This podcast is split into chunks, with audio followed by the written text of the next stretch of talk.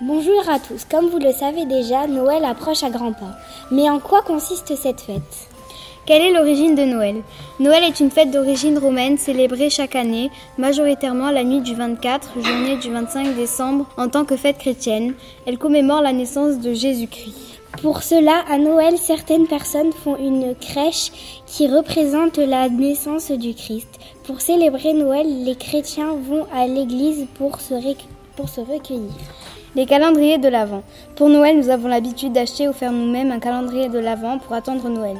La plupart du temps, les enfants préfèrent les chocolats. En 1908, Gérard de Langue est le premier à vendre un calendrier composé de petits dessins colorés reliés à un support en carton en forme de sapin. Mais Noël ne serait pas Noël sans, ca sans cadeau.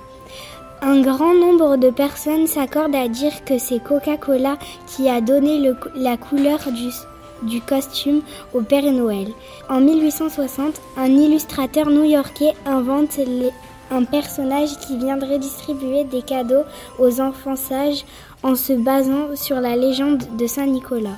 Chaque année, en France, plus d'un million d'enfants écrivent au Père Noël. Il n'y a même pas besoin de mettre des timbres sur les lettres. La Poste accepte, dans ces cas précis, de s'occuper du courrier gratuitement. Que fait-on de toutes ces lettres?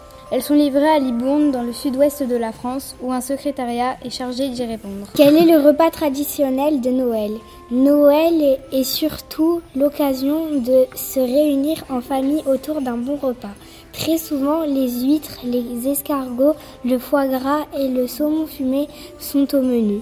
La, dinde au marron est un plat typiquement français au réveillon de Noël. Pour le dessert, c'est la bûche. Joyeux Noël à tous, Anaïs et Camille.